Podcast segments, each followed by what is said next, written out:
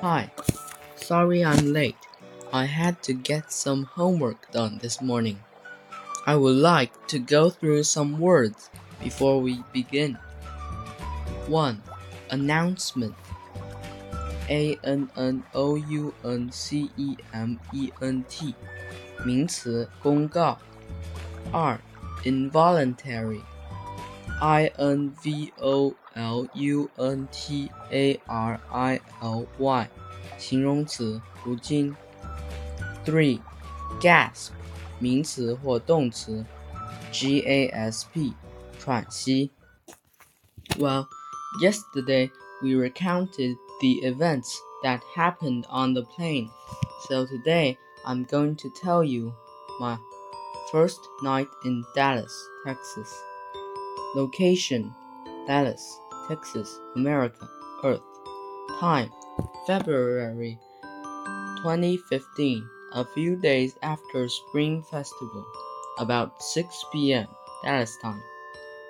As the ground appeared out of the clouds, I gave an audible gasp. The city laid out before me like a huge map with glimmering lights and small delicate houses I had just saw the sun set a few hours ago, but here the last rays of sun still lingered, giving the houses a red tint like fire. Then the plane started to tilt downwards, and the seatbelt light came on. The announcement came over the loudspeakers.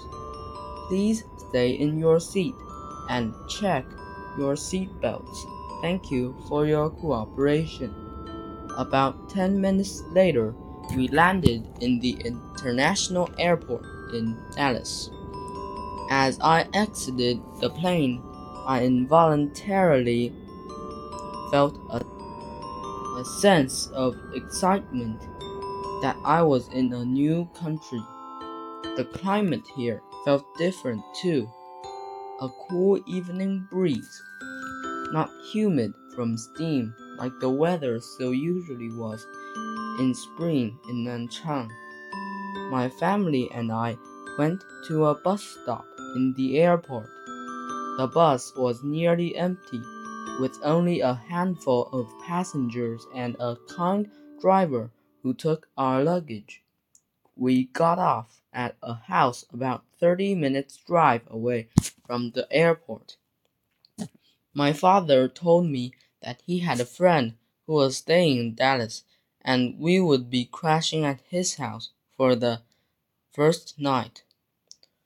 We soon walked up to a huge metal door with spikes at the top and six metal hinges but the gate was open and I could see a figure in the doorway.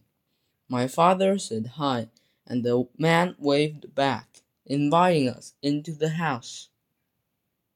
The house was spacious, to say the least, with two floors and a huge sitting room. The TV was playing, something I didn't recognize at the time, and our host invited us for some tea. Then my parents said we needed to get some sleep, but I felt wide awake between my adrenaline and my lengthy sleep in the plane.